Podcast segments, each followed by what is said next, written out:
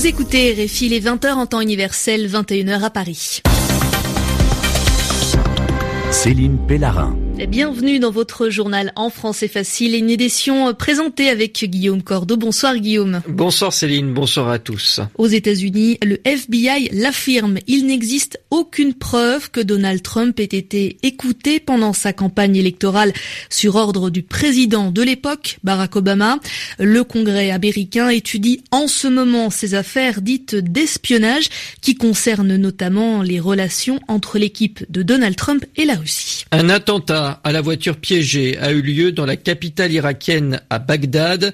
Il y a au moins 15 morts. Le groupe État islamique a revendiqué l'attaque. Et pour la journée de la francophonie, nous allons nous pencher sur la langue française et ses clichés et quoi de mieux pour les démonter, les expliquer que de le faire dans le journal en français facile sur la radio du monde. Le journal. Le journal en français facile. En français facile. Journée importante dans le calendrier du Congrès américain. C'est aujourd'hui que débutent des auditions publiques sur les dossiers d'espionnage pendant la campagne électorale américaine. Trois enquêtes sont en cours. Les accusations de Donald Trump envers Barack Obama qui aurait mis le domicile de Donald Trump sous écoute, mais également le rôle de la Russie dans la campagne électorale de 2016 et enfin les liens existants entre l'équipe de Donald Trump et Moscou. Et pour répondre aux questions des élus, ce sont les directeurs du FBI et de la NSA qui sont au Congrès.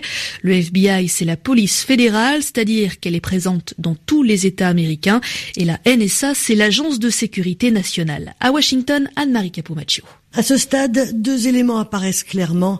Barack Obama n'a pas fait espionner la tour Trump et les services de renseignement américains n'ont pas demandé aux Britanniques de procéder à des écoutes.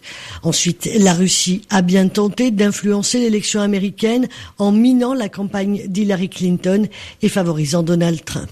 Les directeurs du FBI, James Comey, et de la NSA, l'amiral Rogers, sont d'accord sur ce point. En revanche, les deux hommes, soumis à un feu roulant de questions, ont refusé de s'avancer sur le terrain de la collusion, collusion entre la campagne du candidat Trump et les services russes. Le FBI comme la NSA se sont abrités derrière l'enquête en cours que l'on ne peut commenter, tout en reconnaissant enquêter sur le sujet. Parmi les membres de la commission, les républicains ont fait leur possible pour disculper par avance l'équipe du président Trump. Les démocrates, au contraire, à travers leurs questions, ont mis l'accent sur les zones d'ombre de l'investigation. Anne-Marie Capomaccio, Washington, RFI. L'Ukraine menace de mettre fin à ses relations commerciales avec le Donbass. La Russie réagit. Moscou dit s'inquiéter. La crise ukrainienne s'est aggravée, envenimée. Le gouvernement de Kiev a instauré un blocus, c'est-à-dire isolé les séparatistes pro-russes du Donbass qui avaient, eux, saisi les entreprises ukrainiennes. Pour les autorités russes, l'Ukraine rejette une partie de son territoire. Muriel Pomponne. La Russie se dit très inquiète de la situation dans le Donbass. Elle juge sans précédent qu'un pays rejette toute une région et met une croix sur son intégrité territoriale. Pour Moscou, le blocus de la région mine les perspectives de réalisation des accords de Minsk. L'ambassadeur de l'Union européenne à Kiev dit à peu près la même chose quand il estime que cette décision ne va pas vers une réconciliation entre Kiev et les rebelles. La Russie se donne donc le beau rôle quand elle déclare être de son devoir de ne pas laisser sans aide humanitaire les millions d'habitants du Donbass abandonnés par Kiev. De facto, les républiques autoproclamées du Donbass s'éloignent un peu plus de l'Ukraine, tandis qu'elles se rapprochent de la Russie. Depuis mi-février, les passeports de ces deux entités sont reconnus en Russie. Officiellement, il s'agit d'une mesure temporaire prise à titre humanitaire. Pour autant, le porte-parole du Kremlin a affirmé récemment qu'il n'y a pas de scénario écrit d'intégration de ces territoires à la Russie. La plupart des analystes estiment que Moscou a plus intérêt à maintenir la situation actuelle qu'à reconnaître l'indépendance des deux républiques ou à les annexer. Ce conflit larvé lui coûte moins cher qu'une annexion et permet de faire pression sur l'Ukraine tout en se déclarant attaché aux accords de Minsk. Muriel Pompon, Moscou, RFI. La capitale irakienne Bagdad a été frappée par un nouvel attentat. Une attaque à la voiture piégée qui a tué au moins 15 personnes et fait 33 blessés. Le groupe État islamique a revendiqué l'attaque. C'est un groupe djihadiste qui est la cible de l'armée irakienne à Mossoul. Les autorités du pays veulent reconquérir la deuxième ville d'Irak. Les combats féroces très durs dans cette cité ont fait fuir 76 000 habitants selon les autorités locales. Mais certains refusent d'abandonner leur maison Alors, pour vivre, cette population dépend de l'aide humanitaire. Écoutez le témoignage de Hadja Alam, une habitante de Mossoul-Ouest. Elle vit dans les quartiers tout juste libérés. Nous dépendons des aides de l'extérieur pour manger. Nos marchés n'ont pas encore rouvert. La vie est dure ici. Nos rues n'ont pas encore été nettoyées. Il y a des cadavres de djihadistes partout. Nos enfants sont morts. On doit mettre leurs corps dans des charrettes et les transporter en dehors de Mossoul et ensuite aller demander une autorisation pour les enterrer. Nous avons besoin d'humanité ici. Les gens sont fatigués. Vous avez une idée de ce qu'ils vont endurer?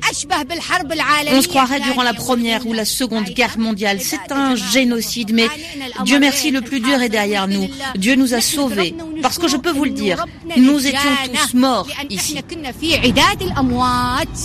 Le témoignage d'une habitante de Mossoul-Ouest recueilli par nos envoyés spéciaux Sami Bourelifa et Boris Vichit. Le Brésil tente de limiter les dégâts après la révélation d'un vaste scandale de viande avariée. Trois jours après avoir démantelé défait un réseau de vente de viande pourrie qui existait grâce à la corruption, les conséquences économiques débutent pour le pays.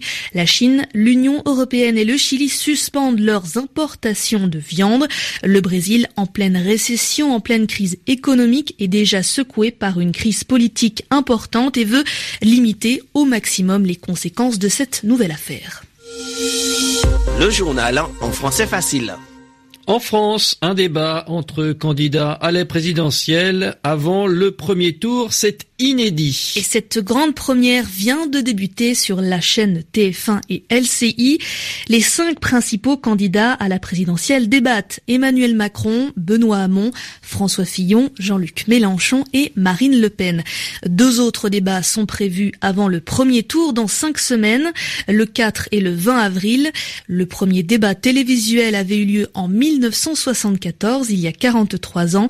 Valérie Giscard d'Estaing et François Mitterrand s'affrontent face à face devant les yeux des téléspectateurs. Ce lundi 20 mars, c'est la journée mondiale de la francophonie. Le français, c'est une langue parlée par plus de 270 millions de personnes à travers le monde et c'est en fait la deuxième langue étrangère la plus apprise dans le monde et c'est peut-être votre cas en ce moment en écoutant ce journal en français facile et on vous en remercie.